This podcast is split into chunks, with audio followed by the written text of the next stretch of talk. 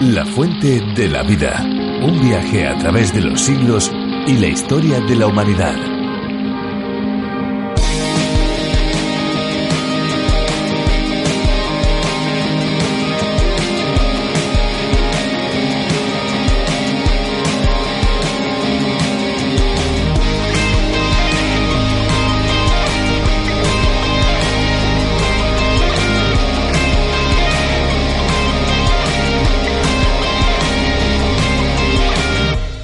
Común por la cual los inodoros tienen fugas estriba en las válvulas de desagüe que están viejas o desgastadas. Dichas válvulas son piezas de repuesto de bajo costo hechas de goma y que acumulan minerales o se desgastan con el paso del tiempo. El repararlas puede ser una manera rápida y fácil de arreglar los problemas de pérdida de agua. Un inodoro que pierde agua puede desperdiciar más de 200 litros de agua por día, cantidad muy considerable, sobre todo a la hora de pagar la factura.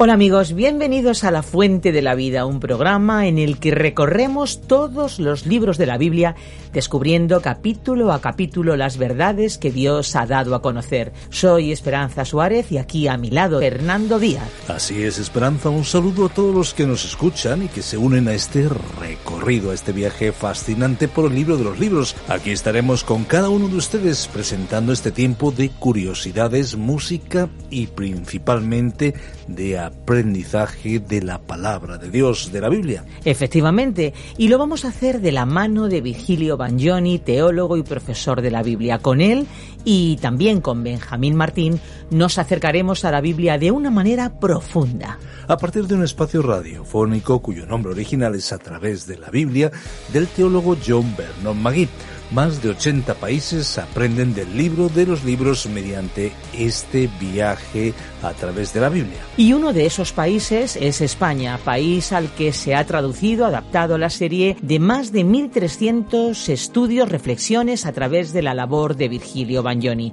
En esta versión ya contamos con cientos de miles de escuchas cada mes. Efectivamente, podemos hablar de millones de descargas. ¿Cuántas personas? Qué bueno saber que tantas personas acompañan el programa. Eh, para aquellos que quieren saber más pueden visitar nuestra web lafuentedelavida.com. También pueden obtener los bosquejos de los libros de la Biblia. Están en la página oficial de A través de la Biblia, pero ustedes pueden pedírnoslos a través de nuestro WhatsApp el 601 203 265 o también info arroba radioencuentro.net. Estamos realmente impacientes por empezar este estudio de la serie, pero eso sí, antes vamos a escuchar una canción. Estamos seguros que les gustará.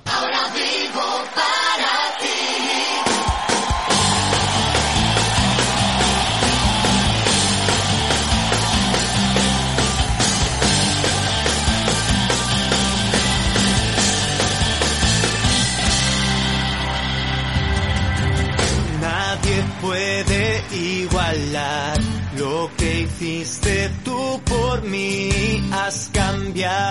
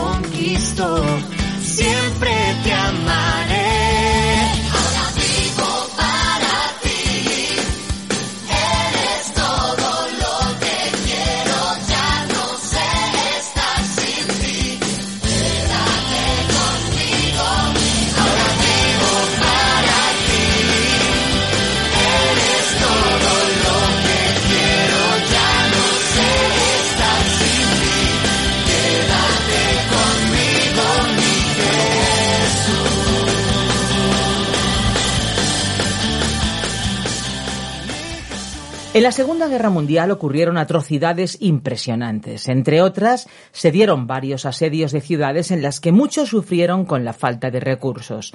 El sitio de la que hoy se conoce como San Petersburgo, en Rusia, duró unos dos años y causó alrededor de dos millones de muertos y desaparecidos. En la historia han pasado muchos acontecimientos semejantes. Por no ir más lejos en la historia, un suceso semejante se presenció en la Guerra de los Balcanes en los años 90 del siglo pasado.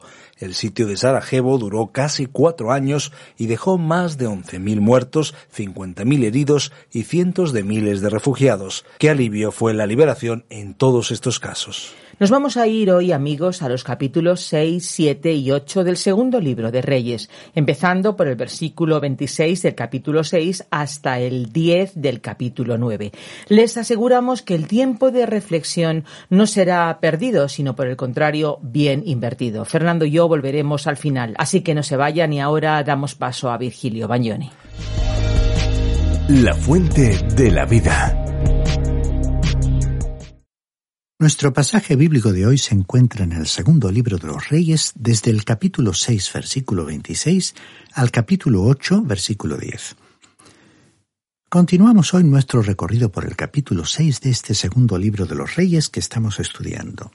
Y en nuestro programa anterior estuvimos hablando del sitio de Samaria por parte de Benadab, rey de Siria, haciendo que la comida escaseara y se vendiera a elevadísimos precios. Los versículos 26 al 30 revelan el hecho horrible que llegaron al extremo de comerse a sus niños debido a la desesperante falta de comida. Dice el versículo 31.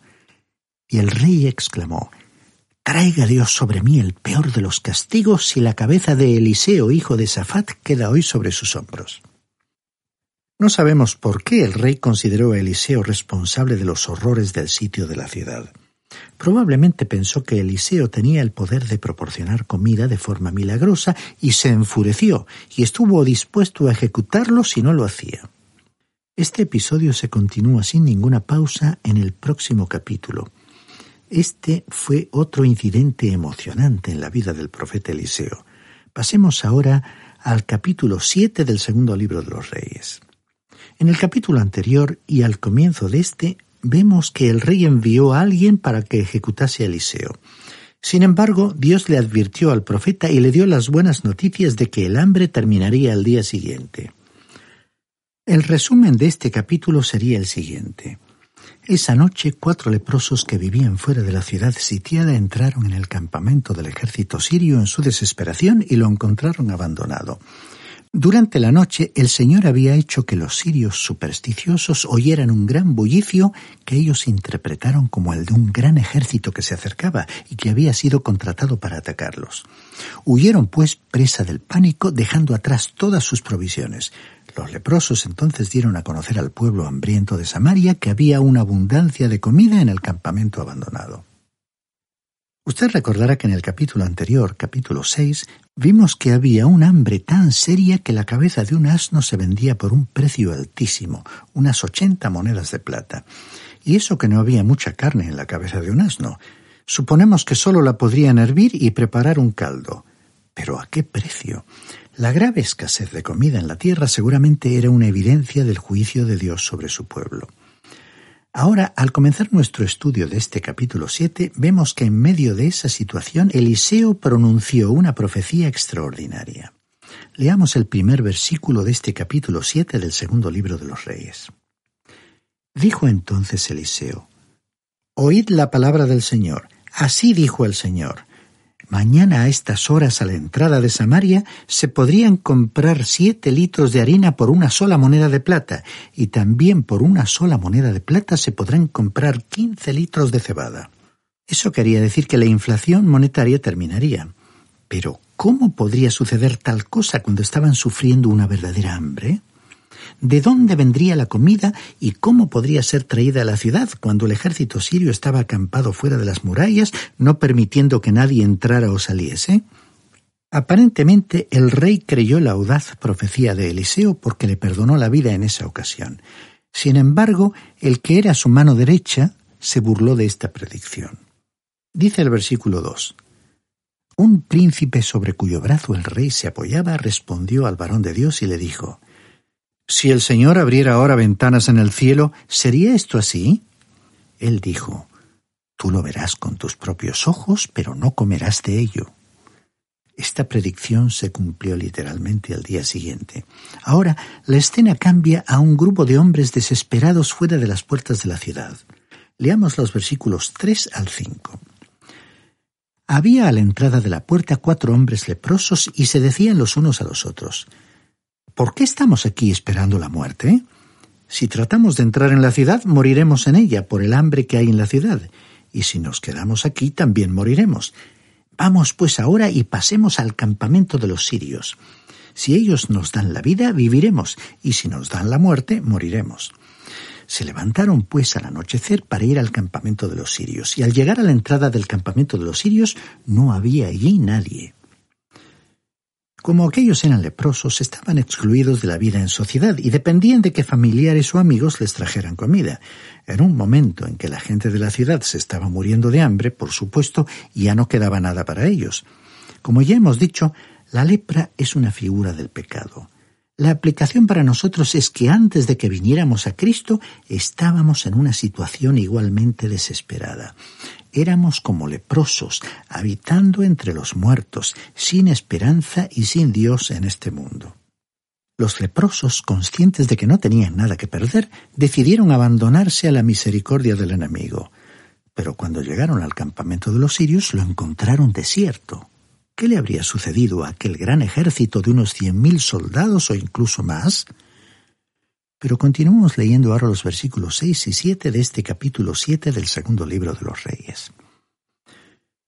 El Señor había hecho que en el campamento de los sirios se oyera estruendo de carros, ruido de caballos y el estrépito de un gran ejército, por lo que se dijeron unos a otros, el rey de Israel ha tomado a sueldo contra nosotros a los reyes de los Eteos y a los reyes de los egipcios para que vengan a atacarnos. Así que se levantaron y huyeron al anochecer, abandonando sus tiendas, sus caballos, sus asnos y el campamento tal cual estaba. Huyeron para salvar sus vidas. El sonido de un ejército que se acercaba provocó el pánico de los sitiadores de la ciudad. Los sirios no huyeron de una manera ordenada, sino precipitadamente y cada uno trató de salvarse a sí mismo. Estaban dispersándose en plena noche y se escaparon rápidamente. Dice el versículo 8. Cuando los leprosos llegaron al límite del campamento, entraron en una tienda, comieron y bebieron, tomaron de allí plata, oro y vestidos y fueron a esconderlos.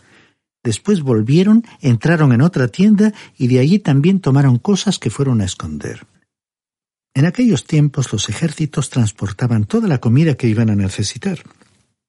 En este caso se trataba de una campaña de larga duración, al ser el sitio de una ciudad como Samaria situada en una colina.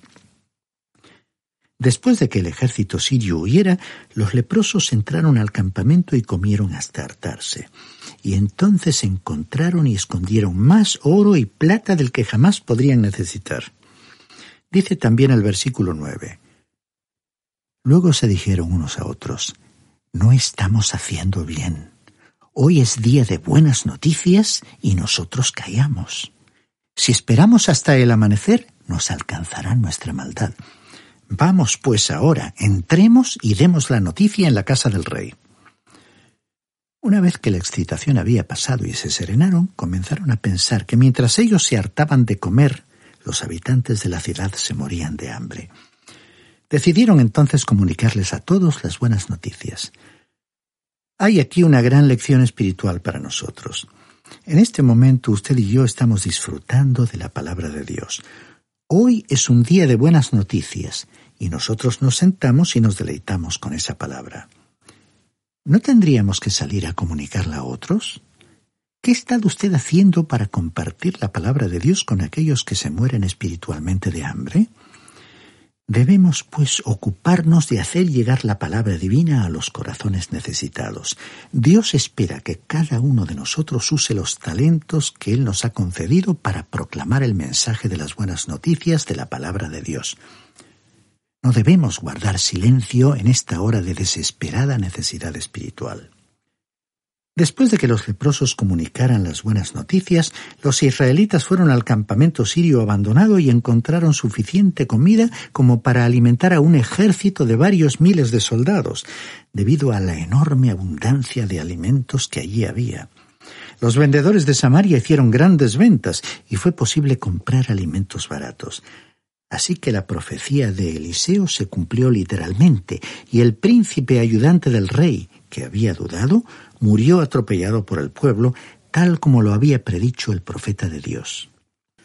En este sentido, recomendamos que lea usted los versículos 10 hasta el 20, es decir, el resto del capítulo que nosotros hemos resumido, porque contiene un relato vívido y detallado de la actitud incrédula del rey cuando se enteró de la buena noticia traída por los leprosos y el desenlace de este incidente con el cumplimiento literal de la predicción del profeta Eliseo. Y así concluye este capítulo 7 del segundo libro de los Reyes y llegamos al capítulo 8, versículos 1 al 10. El tema general de los capítulos 8 y 9 es el juicio de los malvados. En cuanto al contenido total del capítulo 8, del cual hoy solo examinaremos 10 versículos, diremos que Eliseo predijo un hambre de siete años y aconsejó a la viuda sunamita que saliera de la región durante esos años. Ella regresó después de los siete años y le pidió al rey que le devolviera sus tierras. Después de enterarse de quién era, el rey se las devolvió. También Eliseo fue a Damasco y predijo la muerte al enfermo rey Benadab de Siria y la ascensión de Azael a su trono, quien a su vez destruiría a Israel. Azael se declaró inocente de tales planes, pero de todos modos los llevaría a cabo. También en este capítulo Joram, hijo de Josafat, comenzó a reinar en Judá en el reino del sur. Siguió los pasos de los reyes de Israel porque se había casado con la hija de Acab. Herón se rebeló contra él y también Libna. Joram murió después de reinar ocho años. Le sucedió en el trono de Judá Ococías, su hijo, el cual se unió con Joram, hijo de Acab y rey de Israel, para hacer la guerra a Azael, rey de Siria. Joram fue herido durante la guerra. Y ahora comencemos leyendo los primeros dos versículos de este capítulo 8 del segundo libro de los Reyes para considerar la predicción de Elías sobre el hambre. Habló Eliseo con aquella mujer a cuyo hijo él había revivido y le dijo, Levántate, vete tú y toda tu casa a vivir donde puedas, porque el Señor ha llamado al hambre, la cual vendrá sobre la tierra por siete años. Entonces la mujer se levantó e hizo como el varón de Dios le dijo. Ella y su familia se fueron a vivir durante siete años a tierra de los filisteos. Eliseo aconsejó a esta mujer sunamita que saliera de la tierra y se fuera a otro lugar porque habría siete años de hambre en la tierra. Ella creyó esta predicción y obedeció a Eliseo. Llevó a su familia a la tierra de los filisteos y habitaron allí durante todo el periodo del hambre. Ahora, ese periodo de hambre, una vez más, fue un juicio de Dios sobre el reino de Israel o del norte. Eventos como este periodo de hambre siempre son amonestaciones de Dios que han tenido lugar a lo largo de la historia. Han sido como advertencias para que la raza humana se detuviera a reflexionar sobre su situación y cambiase su conducta y actitud hacia Dios. Pero continuemos leyendo los versículos 3 hasta el 6, en los cuales vemos que la propiedad de la tsunamita fue devuelta. Cuando pasaron los siete años, la mujer volvió de la tierra de los filisteos y fue a implorar al rey por su casa y por sus tierras. El rey estaba hablando con Giezi, criado del varón de Dios, y le decía, Te ruego que me cuentes todas las maravillas que ha hecho Eliseo. Y mientras Giezi le contaba al rey cómo había revivido a un muerto, llegó la mujer a cuyo hijo él había revivido para implorar al rey por su casa y por sus tierras. Entonces dijo Giezi, Rey y señor mío, esta es la mujer y este es su hijo, al cual Eliseo revivió. El rey preguntó a la mujer y ella se lo contó. Entonces el rey le ordenó a un oficial haz que le devuelvan todas las cosas que eran suyas y todos los frutos de sus tierras, desde el día que dejó el país hasta ahora. Cuando el periodo de hambre terminó, la mujer sunamita regresó a su primera casa. Al parecer encontró que otros estaban viviendo en sus tierras. Al mismo tiempo, según la providencia de Dios, el rey indagaba acerca de algunas de las obras menos conocidas del profeta, y Giezi le estaba contando de cuando Eliseo había levantado de los muertos al hijo de la tsunamita. El rey se sintió conmovido al oír cómo Eliseo había levantado de los muertos al hijo de la tsunamita.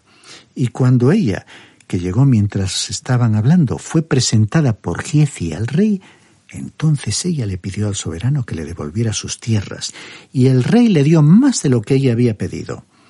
El rey decidió que la propiedad de ella tenía que ser devuelta, incluyendo los frutos producidos por la tierra durante el tiempo de la ausencia de la viuda. El siguiente párrafo nos expone los términos en los cuales Eliseo predijo la traición de Azael, rey de Siria. Tenemos así otro incidente en la vida de Eliseo que fue realmente extraordinario. Recordemos que el rey Ben-Arab de Siria había tratado de capturar a Eliseo para matarle, pero ahora el rey era muy anciano y estaba enfermo. Leamos el versículo 7. Luego Eliseo se fue a Damasco. Benadab, rey de Siria, estaba enfermo y le avisaron, El varón de Dios ha venido aquí. El rey creyó que Eliseo le restauraría su salud. En vista del hecho de que su propia vida pudiera quedar en manos de Eliseo, no se atrevió a causarle ningún daño. Y veamos lo que hizo entonces aquí en el versículo 8. Entonces el rey dijo a Azael, Toma en tus manos un presente, ve a recibir al varón de Dios y consulta por medio de él al Señor, preguntando, ¿Sanaré de esta enfermedad? Azael salió a recibir a Eliseo. Ahora, Azael era el capitán del ejército de Benadab. Hubo una referencia a él en el primer libro de los Reyes, capítulo 19, versículo 15, donde leemos. Y le dijo el Señor a Elías, Ve vuelve por el mismo camino hacia el desierto de Damasco. Llegarás y ungirás a Azael como rey de Siria. O sea que Azael ya había sido ungido como rey muchos años antes. Debía suceder a Benadab en el trono de Siria. Repito. Debía suceder a Benadab en el trono de Siria. Azael simplemente estaba esperando la muerte de Benadab. Podemos comprender muy bien que cuando el anciano rey muriese era muy difícil para el sucesor, fuera un hijo, un general u otro cualquiera, derramar muchas lágrimas en el funeral, porque ese mismo funeral era lo que llevaría a su sucesor al poder. De modo que Azael salió para recibir a Eliseo, pero no creemos que saliera con mucho entusiasmo. Llevaba consigo un regalo magnífico para Eliseo, un regalo de parte del rey. Y dicen aquí los versículos nueve y diez. Tomó pues Azael en sus manos un presente de entre los bienes de Damasco, cargados en cuarenta camellos, y fue a su encuentro. Al llegar se detuvo ante él y le dijo, Tu hijo Benadab, rey de Siria, me ha enviado a preguntarte, ¿sanaré de esta enfermedad? Eliseo le dijo, Ve y dile, seguramente sanarás. Sin embargo, el Señor me ha revelado que ciertamente morirá. Ahora observemos el mensaje que Eliseo le dio a Azael. Le dijo que el rey se sanaría, lo cual habría ocurrido si Azael no hubiera interferido. Y después le dijo que en realidad el rey Benadab moriría. Eliseo evidentemente sabía que Azael mataría al rey, aunque no se lo dijo. Esto era en cambio lo que Azael sí quería oír. Podemos imaginar que en ese momento esbozó una sonrisa maligna, porque ello implicaba que él se convertiría en el rey. En esta última parte de nuestro programa de hoy hemos visto una vez más las maniobras de un rey, Azael, que había sido ungido y que esperaba con gran ambición el momento de la muerte del rey Benadab para ocupar su lugar. Los ejemplos de actitudes como esta serían tan numerosos a lo largo de la historia como para hacer imposible la tarea de enumerar, aunque solo fuera los casos más conocidos. La lucha por el poder convierte a las personas en seres despiadados, sin escrúpulos de ninguna clase. Por supuesto, los métodos han cambiado y muchas veces se provoca la llamada muerte civil. Es que la perversidad humana se mantiene invariable. Sin embargo, al terminar deseamos recordar lo que ya hemos afirmado sobre las buenas noticias de la palabra de Dios. Es que, estimado oyente, en un mundo donde millones de personas se debaten en la desesperanza, donde las personas están tan defraudadas que desconfían de las buenas noticias o incluso las reciben con escepticismo o incredulidad. Queremos enfatizar que el Evangelio es una muy buena noticia, confirmada por todos aquellos que han aceptado por la fe la obra que el Señor Jesucristo realizó a favor de ellos en la cruz y le han recibido como su Salvador. Y así como aquellos mensajeros que habían saciado su hambre con los manjares que habían comido, librándose así de la muerte física, por todo el mundo millones de hombres y mujeres han experimentado en su vida la llegada de Jesucristo, el pan de vida, y han bebido del agua de vida que el Espíritu de Dios ha derramado en su alma y se han salvado de la muerte espiritual.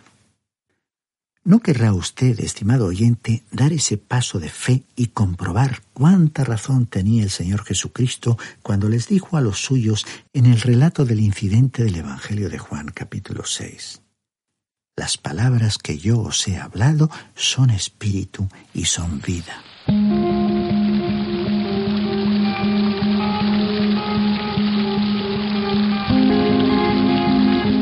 Esta sintonía que estaré escuchando de fondo nos está avisando de manera educada que ya tenemos que ir finalizando, porque nuestro tiempo prácticamente se ha agotado. Nuestro deseo es que hayan disfrutado y por supuesto que hayan aprendido algo nuevo hoy. Si así ha sido, estamos seguros que volverán a estar con nosotros en nuestro próximo programa. Recuerden que si desean volver a escuchar este espacio, tal vez algunos de los programas anteriores, lo pueden hacer en nuestra web lafuentedelavida.com o bien en la aplicación La Fuente de la Vida que también se puede encontrar con el nombre a través de la Biblia disponible tanto para Android como para iPhone. Agradecemos profundamente a todos aquellos que nos dejan sus mensajes en nuestro número de WhatsApp. Son de mucho ánimo y de mucho estímulo para nosotros. Tomen nota del número 601 20 32 65. 601 20 32 65. Recuerden que si llaman desde fuera de España deben pulsar el prefijo más 34. Bueno, y si lo que prefieren es enviarnos un correo electrónico, lo pueden hacer. Nuestra dirección es info arroba radioencuentro.net. También para aquellos que estuvieran interesados en nuestra dirección postal, tomen nota. Radio Encuentro, apartado postal 24081 código postal 28080 de Madrid. Pueden enviar sus cartas a esta dirección y no se olviden que si desean obtener el USB con todos los programas de la Fuente de la Vida, las notas y bosquejos incluidos, pueden solicitarlo en nuestro teléfono 91 422 05 24 con el prefijo más 34 desde fuera de España y también pueden comunicarse con un WhatsApp al 601 203 265.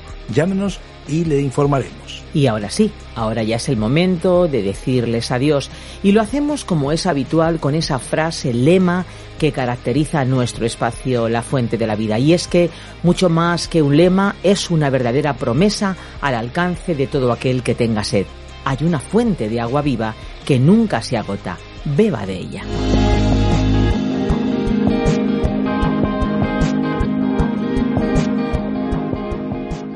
Este ha sido un programa de Radio Transmundial producido por Radio Encuentro, Radio Cadena de Vida.